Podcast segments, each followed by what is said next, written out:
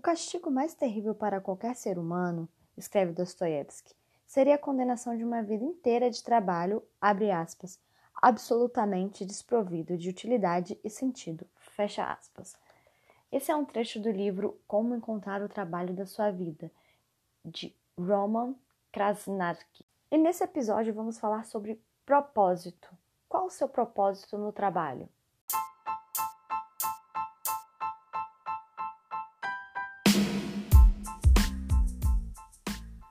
Esse é o podcast Você e o seu trabalho, apresentado por Lívia Giacomi.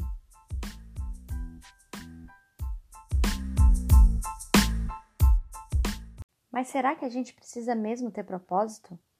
Será que a gente precisa ter um objetivo maior para sair todo dia de casa e ir para algum lugar trabalhar? Parece que sim. Em uma pesquisa realizada pela Sodexo Benefícios Investimentos, foi revelado que 53,8% dos brasileiros acreditam que seu propósito de vida está conectado com seu trabalho atual. As pessoas querem acordar todos os dias e ter um motivo maior para fazer o que elas fazem. Isso é o propósito. Mas como achar o propósito no seu trabalho? Como você está alinhado ao seu objetivo maior com o objetivo da empresa que você trabalha? Esse é o grande X da questão. Eu não sei, assim, a, a gente não tem uma resposta pronta para isso.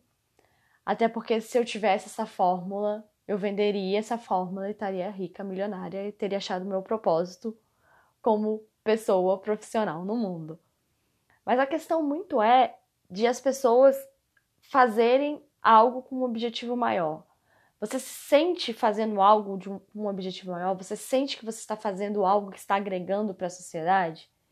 Muitas pessoas veem esse como sentido, como o propósito delas fazerem o que elas fazem. Eu estou mudando o mundo para melhor, eu estou criando soluções que podem ajudar outras pessoas, estou desenvolvendo alguma tecnologia que pode facilitar a vida de alguém. Essas são algumas buscas de que pessoas fazem para alcançar os seus propósitos.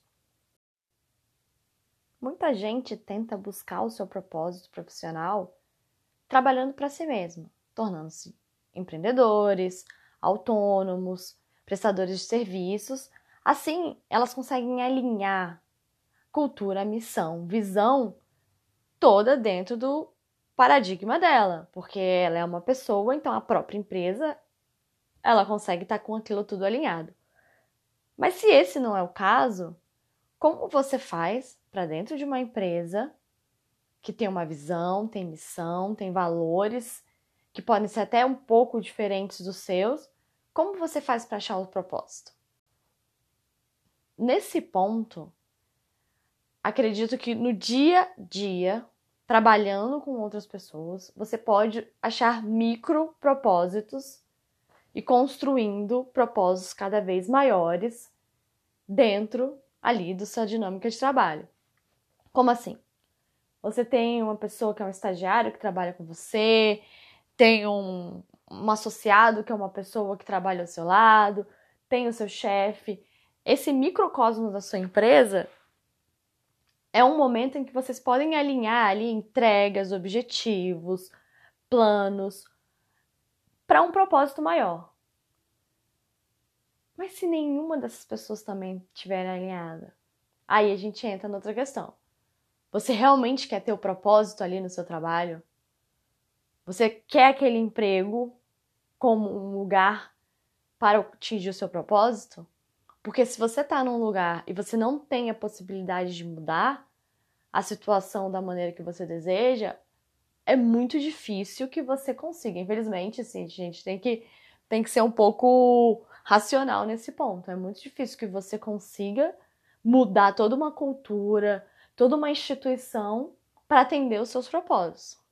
Nesse caso é mais fácil.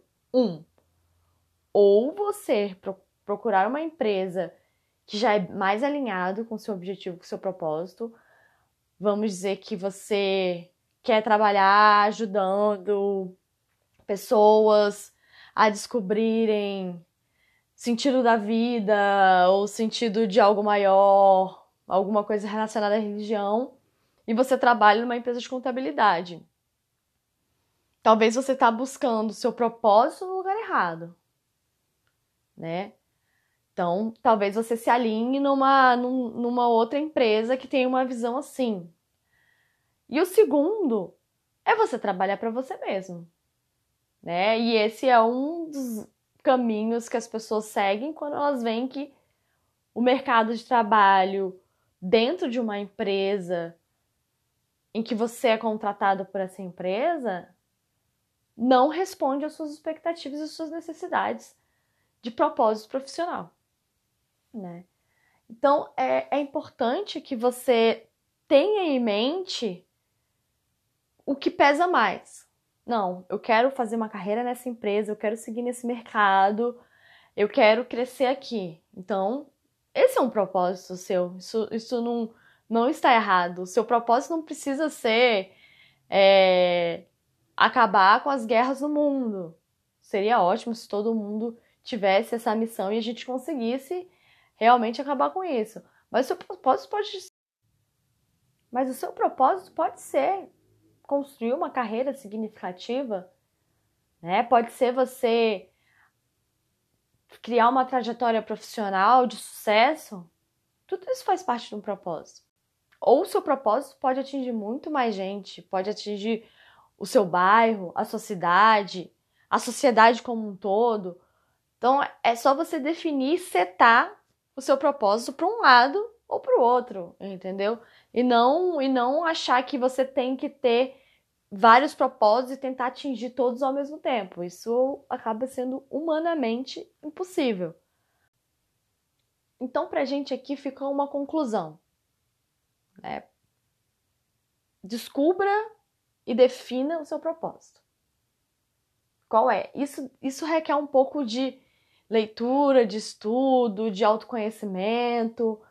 Converse com pessoas que você admira, tenta ver como que elas chegaram naquele lugar, isso é uma maneira, né, de você estabelecer. Se você já tem um propósito estabelecido, daí é setar metas para atingir esse propósito.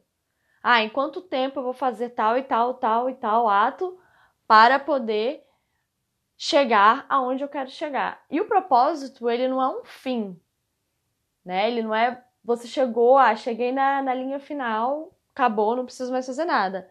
Ele é um processo contínuo, né? E ele te retroalimenta. Você coloca para fora o movimento para atingir esse propósito, você se sente realizado, ele volta para você, você se, se realiza, volta para fora, então você vai num ciclo contínuo de propósito.